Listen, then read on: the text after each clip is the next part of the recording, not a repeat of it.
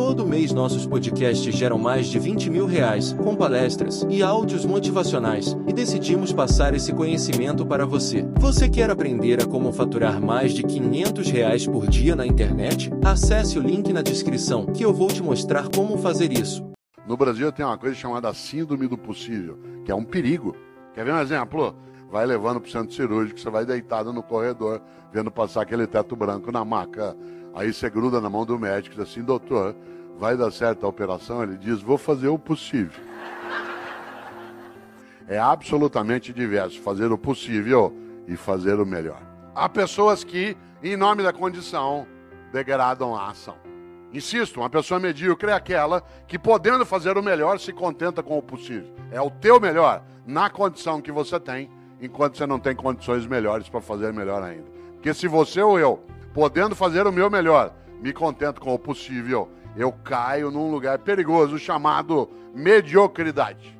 Quando estava falando sobre o Mendes vi um aluno distraído lá no fundo e para pegá-lo, claro, virou e falou assim: Paulo, o que fez Mendes? Ele disse: fez o que pôde.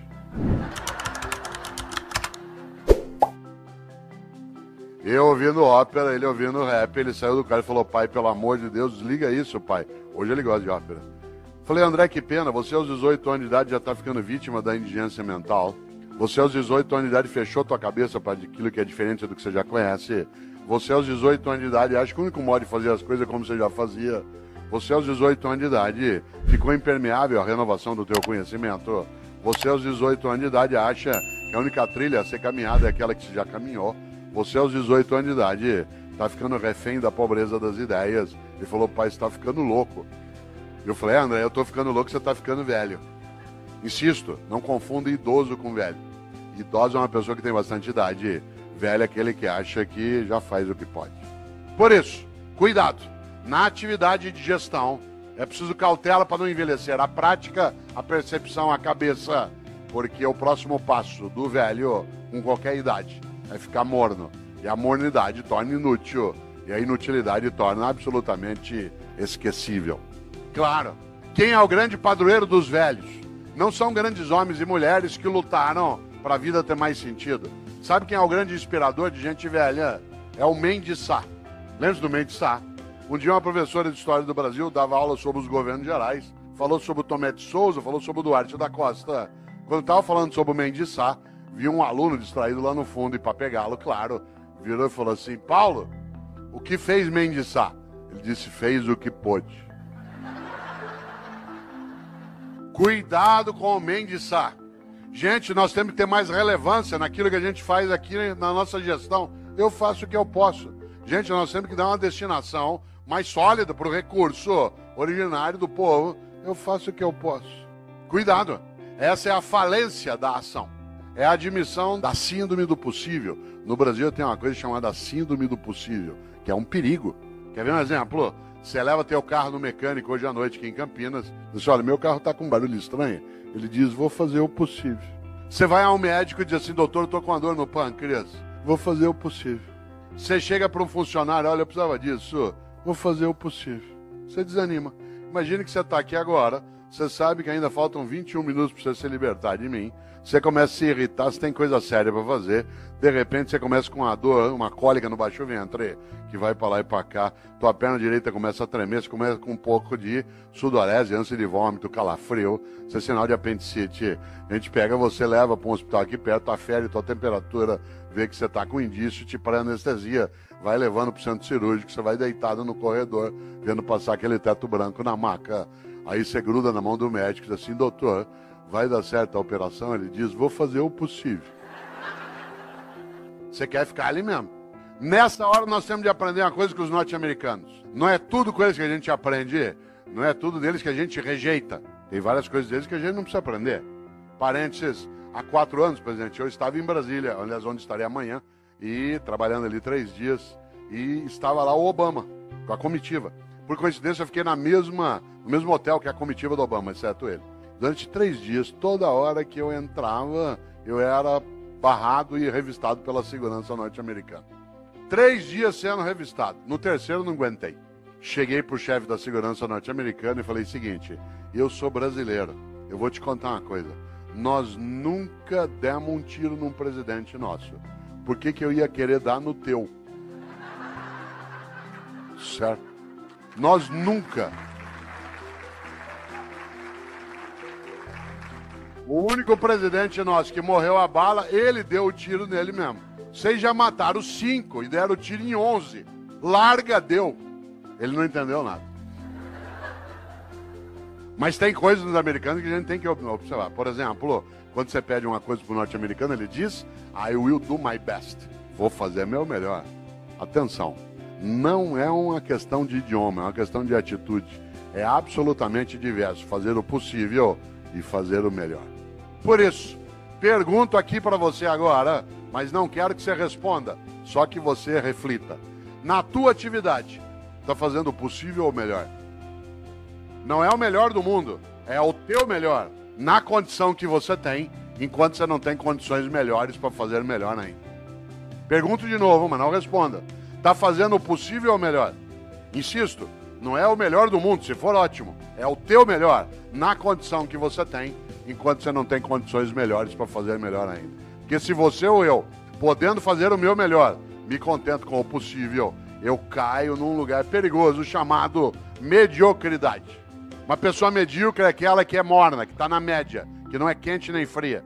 Lembra quando você chegava da escola que tinha boletim escrito, o pai olhava seis em português, cinco e meio em matemática, quatro em história. Pai, deu para passar.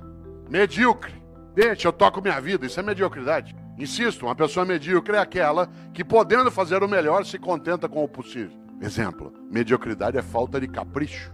Capricho, sabe o que é capricho? Capricho é você fazer o teu melhor na condição que você tem, enquanto você não tem condições melhores para fazer melhor ainda. Exemplo, minha mãe e eu moramos na mesma rua em São Paulo, por coincidência, e às vezes eu passo na casa dela no fim da tarde. E mãe conhece. Às vezes ela olha para mim 5 da tarde e fala assim: você não almoçou ainda, né? E eu falei: não, eu comi um negocinho na universidade. Ela falou: peraí, vou fazer um negócio para você. E é aquela coisa meio mágica de algumas mães. Em cinco minutos aparece uma coisa para eu comer. Eu sou filho de italiano, uma coisa comum. Um pouco de talharina e com azeite e sal em cima, mais nada. Eu, com a fome que eu tô naquela hora, comeria o prato vazio. Portanto, ela pode fazer qualquer coisa. Mas sabe o que ela faz? Faz um macarrão com azeite e sal, mas antes de servir, pega um tomatinho cereja, corta em quatro e põe em cima. Capricho. Capricho é você fazer o teu melhor na condição que você tem, enquanto você não tem condições melhores para fazer melhor ainda. Eu, no Paraná, quantas vezes, caipira, ir até a roça, visitar a casa de alguém. Quem aqui conhece sabe, na roça, aquela casa que a gente chama de pau a pique, casa de barro com madeira trançada. Entrava na casa, chão de terra, tudo varrido, tudo varrido, capricho. Ah, mas o chão já é de terra, capricho. Fazer o melhor na condição que tem, enquanto não tem condições melhores para fazer melhor ainda, para não ser medíocre. Pedia eu para tomar um gole d'água na roça. A mulher corria pegar uma canequinha, daquela de alumínio, toda amassada, areada. Passava areia em volta. Ah, mas já é pobre mesmo. Epa, pobre, mas é limpinho. E tem gente que não é pobre e limpinho não é. E tem gente que é pobre e não é limpinho. Medíocre. Pobre na roça tem roupa de ver Deus. Vai à igreja. Pode, a roupa não é nova. Às vezes tem remendo, mas tá limpinha. E põe no sol para coarar. Quantas vezes eu, como secretário de educação na capital, ia visitar uma escola municipal? Teto caindo, água escorrendo, culpa nossa do poder público. Mas a escola toda arrumada, limpinha, as carteiras em ordem, velhinhas, mas em ordem. Florzinha, sala dos professores. Capricho! Capricho é você fazer o teu melhor na condição que você tem, enquanto você não tem condições melhores para fazer melhor ainda.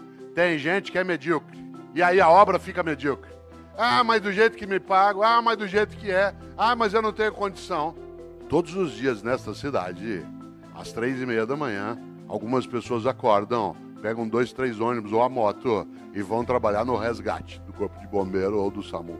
Passa o dia tirando gente do meio de ferragem para ganhar no fim do mês 3.200, 3.400. Já imaginou? O que, que ele faz ali? O melhor. Se você perguntar para ele por que, que ele faz, falou porque é importante fazer. Fazer o melhor naquela condição.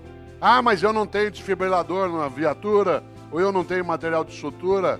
Fazer o melhor na condição que tem enquanto não tem condições melhores para fazer melhor ainda. Eu conheço professor e professora, que é a minha área de rede pública do estado da prefeitura, que tem uma carência imensa de material e faz um trabalho magnífico, porque faz o melhor naquela condição, enquanto não tem condições melhores para fazer melhor ainda.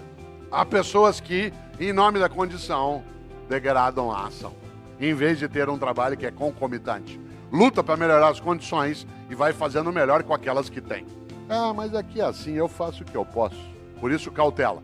Quero aproveitar agora esses teus 13 minutos de desespero para pensar um pouco uma ideia dentro disso. Para a vida ter propósito, para você e eu não temos uma vida banal, fútil, inútil, superficial. É preciso, acima de tudo, que nós sejamos capazes de fazer o nosso melhor.